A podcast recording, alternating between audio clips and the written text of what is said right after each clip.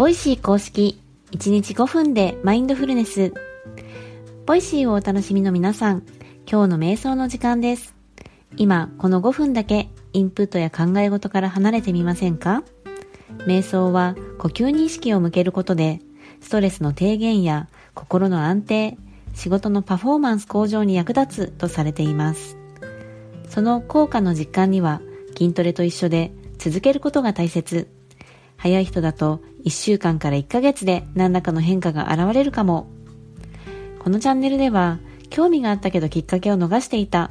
始めてみたけど続かない。そんなあなたを応援します。今日の放送は趣味はヨガ、時には筋膜マッサージも手掛けるまゆがお届けします。セッションの前には準備体操ということで、あなたの瞑想習慣がますます楽しく豊かになる、そんな話題からお届け。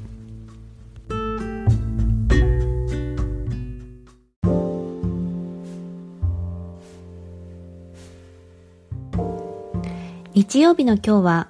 ウィークリーレビューと題して1週間を振り返ります。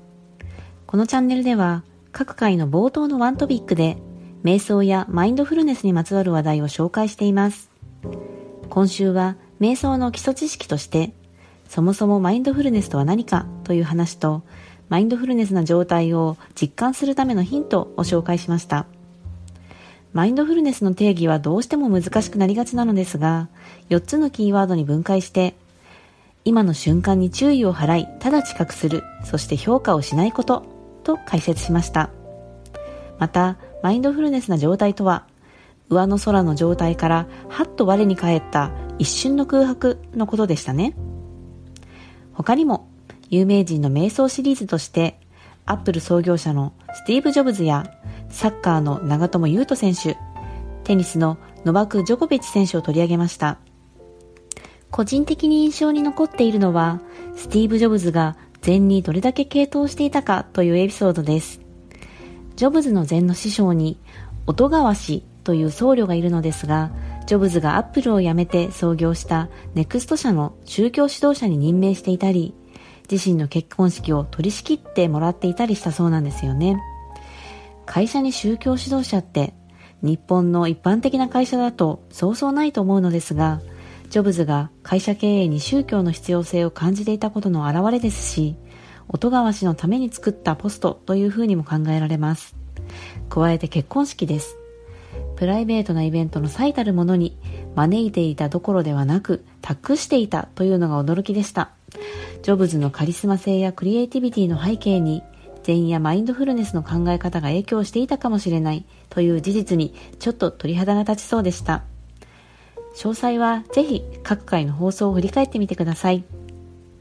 それではセッションに入っていきましょう。落ち着ける静かな空間で椅子に座るか床に足を組むかしてお待ちください。朝の身支度や通勤中にながら聞きしている方、このチャンネルでは〇〇しながらできるながら瞑想も準備中です。それまでの間といってはなんですが、短時間でも毎日続けることがマインドフルネス得得への近道とされています。今置かれた環境であなたのスタイルで音声ガイドに耳を傾けてみましょう。普段音声の速度を変えている方は1倍速に戻すのも忘れないでくださいね。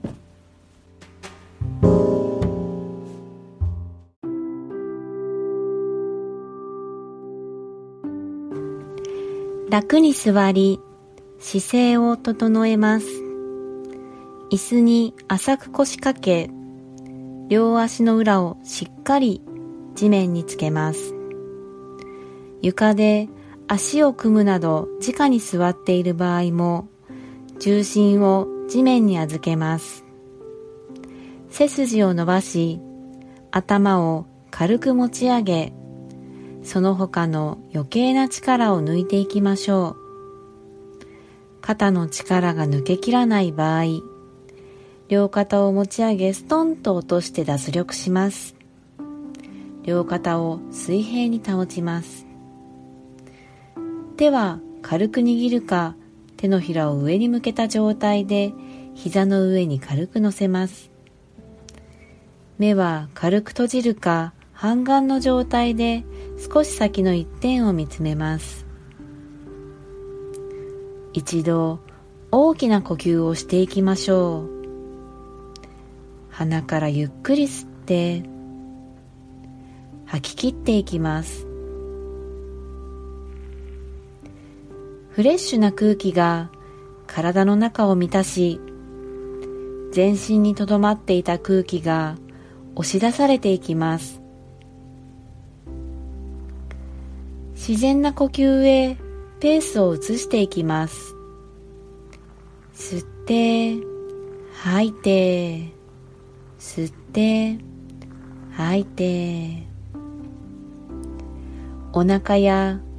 胸のあたりが膨らんでは縮んで膨らんでは縮んでを繰り返しています。鼻や喉のあたりの空気の出入りを感じ取ることもできるでしょう。深く長く一定になどと思う必要はありません。ありのままに丁寧にご自分の気持ちよいペースで呼吸を続け今日この時のご自分の呼吸を味わいましょう。そして子供のような好奇心を持ってその時の体の動きや反応に気を配っていきます。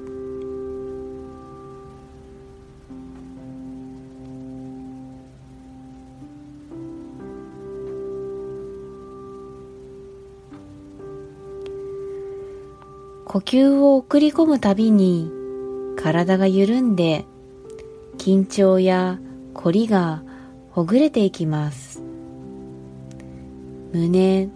お腹背中腰回り。右手左手。右足左足。一つ一つ意識を向け。凝りや詰まりを感じるところがあれば風船を膨らませるようなイメージでより丁寧に空気を送り込んでみましょう。この時間のこの時にしかない呼吸に意識を向けることで今この時のご自分の状態昨日との違いに気がつくことがあるかもしれません。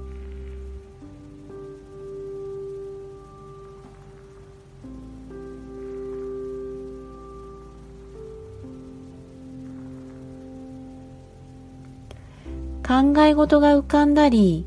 呼吸や体の動き以外のことに意識が向いてくることもあるでしょう。その時はいい悪いといった判断をせずご自分のその状態にただ気がついて受け入れてきます。そして少しずつ呼吸に意識を戻していきましょう。雑念が浮かんだらそのことに気がついて再び呼吸に帰っていく。呼吸は船の怒りのように戻る場所を示してくれています。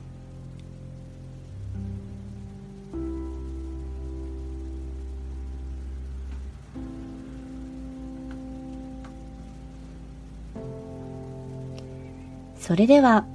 一度大きな呼吸をしていきましょう。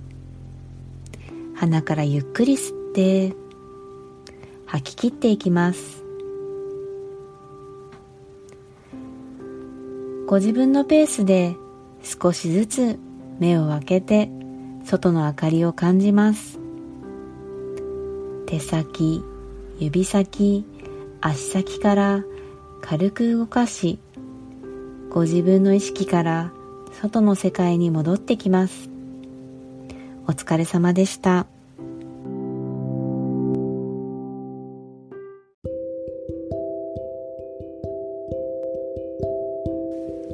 いかがでしたでしょうか？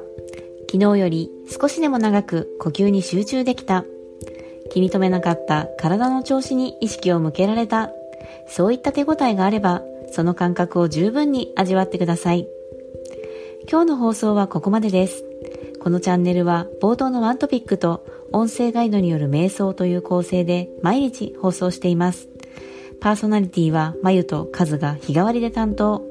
二人ともリスナーの皆さんと瞑想を習慣化していくことに静かに心を燃やして燃やしています。気に入っていただけたらチャンネルフォロー、コメント、SNS でシェアいただけると嬉しいです。この時間を持てたことに感謝し、この後の時間が穏やかで満ち足りたものになりますように。今日の担当はまゆでした。それでは。